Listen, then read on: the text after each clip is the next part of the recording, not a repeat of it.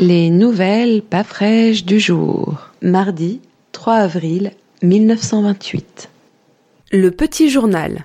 Une cloche d'église tombe sur une procession. Trois jeunes filles sont tuées. Salamanque, 2 avril. Au moment où une procession religieuse défilait devant l'église Saint-Isidore, une grosse cloche sonnant à toute volée s'est abattue au milieu d'un groupe de jeunes filles qui accompagnaient la procession. Trois d'entre elles ont été tuées et un certain nombre d'autres ont été blessées. Réclame dans Paris Soir. Le vampire suce intégralement les poussières, n'use pas les tapis. Aérant en dessous, il régénère et prolonge la durée des tapis. Dépasse tout en qualité et efficacité. Le vampire, le dernier aspirateur, Schotz et Fagé, 103 rue Lafayette, Paris. Le petit journal. Une folle se coupe trois doigts et les fait frire. Rome, 2 avril. À Poudrio, une femme nommée Amedea Monterumici, dans un accès de folie, se coupa trois doigts, et ayant mis de l'huile dans une poêle, les fit frire pour les donner à manger à des esprits. Vaincue par la douleur, la femme se mit à crier et on la transporta à l'hôpital. Le petit journal, fait divers. Le cadavre égorgé de l'île Saint-Denis n'est pas encore identifié. Comme nous le disions hier, l'identification de la femme égorgée repêchée en Seine près de l'île Saint-Denis s'avère des plus difficiles. De nombreuses disparitions ont été signalées à l'inspecteur d'Amidio de la police judiciaire chargé de l'enquête. Aucune ne correspond à celle de la jeune femme. L'autopsie a été ordonnée. Elle sera pratiquée ce fait par le docteur Paul et permettra d'établir d'une façon presque certaine s'il s'agit d'un crime ou d'un suicide. Les premières constatations faites par M. Jonawi, commissaire spécial de l'île Saint-Denis, laissent supposer en effet que la jeune femme a bien été assassinée. En effet, la plaie profonde de plusieurs centimètres et très étroite était perpendiculaire aux muscles du cou et a dû être faite avec un couteau effilé dirigé la pointe en avant. Une personne qui s'égorge elle-même porte le plus souvent une entaille large et horizontale. Jusqu'à ce que l'identité de la jeune femme soit connue, on en reste réduit aux hypothèses. De plus, on n'a relevé aucune marque sur le linge qu'elle portait. Cependant, le fait qu'elle ait les cheveux longs et des boucles d'oreilles de strass facilitera peut-être la tâche des enquêteurs. Un deuxième cadavre de femme repêché à l'île Saint-Denis. Tandis que l'enquête se poursuivait en vue de l'identification de la jeune femme repêchée près de l'île Saint-Denis, on faisait non loin de là une autre macabre découverte dans la Seine au quai de l'aéroplane à l'île Saint-Denis. Il s'agit d'une femme de 35 ans environ, dont le corps en pleine décomposition paraît avoir séjourné plus de deux mois dans l'eau. On l'a transportée à l'institut médico-légal aux fins d'une autopsie. Le petit journal réclame. Malade? Désespéré?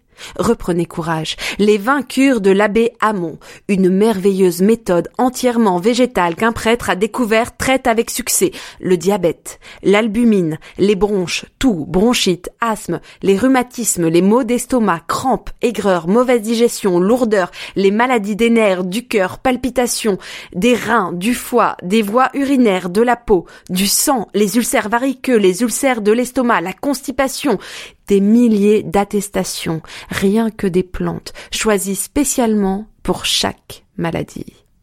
Les vaincures de l'abbé Hamon. L'humanité internationale. Dans l'Indochine, martyr, oppression, torture, assassinat. Le sinistre bilan du massacre de Fourieng. L'impérialisme français s'est introduit en Indochine par les moyens les plus violents et depuis, les meurtres et les rapines dont il se rend coupable sont devenus faits quotidiens. L'histoire de la conquête et de la colonisation de l'Indochine par l'impérialisme français est écrite avec le sang du peuple indochinois martyr. Chaque jour, un nouveau scandale se révèle qui met en lumière l'odieuse exploitation et le terrible calvaire de ce peuple. Après l'acquittement scandaleux du sergent rengagé Durupt, assassin de quatre prisonniers anamites, et la fusillade des évadés du pénitencier de Leisho, c'est aujourd'hui le lâche assassinat dans les plantations de caoutchouc de la société Michelin de vingt malheureux coulis coupables d'avoir protesté contre l'exploitation éhontée dont ils étaient les victimes. Terrible sort que celui des coulis de plantation. Existence infernale sous la constante menace de la trique, des tortures et de la mort.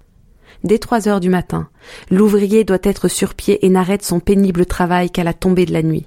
Quinze heures de labeur par jour. Ceux qui, trop fatigués, sont incapables de fournir un travail convenable, sont roués de coups. Les uns meurent sur place, les autres grièvement blessés s'éteignent quelques jours plus tard.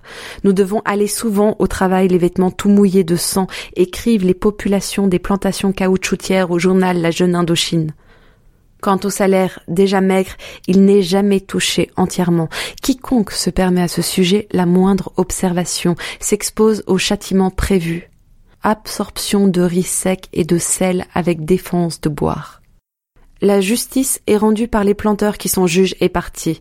Les peines infligées aux coupables de délit de paresse ou de lenteur dans le travail s'accompagnent d'innommables raffinements de cruauté. Les tortionnaires excellent dans leur art. Ils garrottent leurs victimes, la suspendent les pieds en l'air, infligent aux patients de terribles coups de bambou sur la plante des pieds et la forcent ensuite à courir sur du gravier. Un coulis a subi ce supplice pendant six heures consécutives. D'autres fois, on agrémente la distraction en enveloppant les pieds meurtris d'étoffe imbibée d'essence à laquelle on met le feu. Quand un malheureux meurt des tortures infligées par ses bourreaux, le crime est toujours couvert par la traditionnelle justification mort de fièvre. Les coulis meurent par milliers de cette fièvre, importée en Indochine par la colonisation, et pourtant ceux qui travaillent dans ces tragiques conditions, ceux qui sont l'objet de ces supplices et de ces tortures ne sont pas des détenus, des criminels, ce sont des ouvriers embauchés pour la récolte du caoutchouc. Et quand tout cela ne suffit pas, quand le malheureux supplicié résiste trop longtemps, les colonisateurs l'assassinent froidement. Le petit journal. Les hirondelles arrivent. Bordeaux, 2 avril. Hier, jour des rameaux, les premières hirondelles ont été aperçues à Valence d'Agen. Et voilà la certitude des prochains jours ensoleillés.